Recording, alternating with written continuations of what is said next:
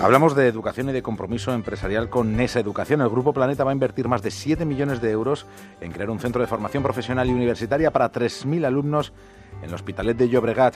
Jara la Aliena.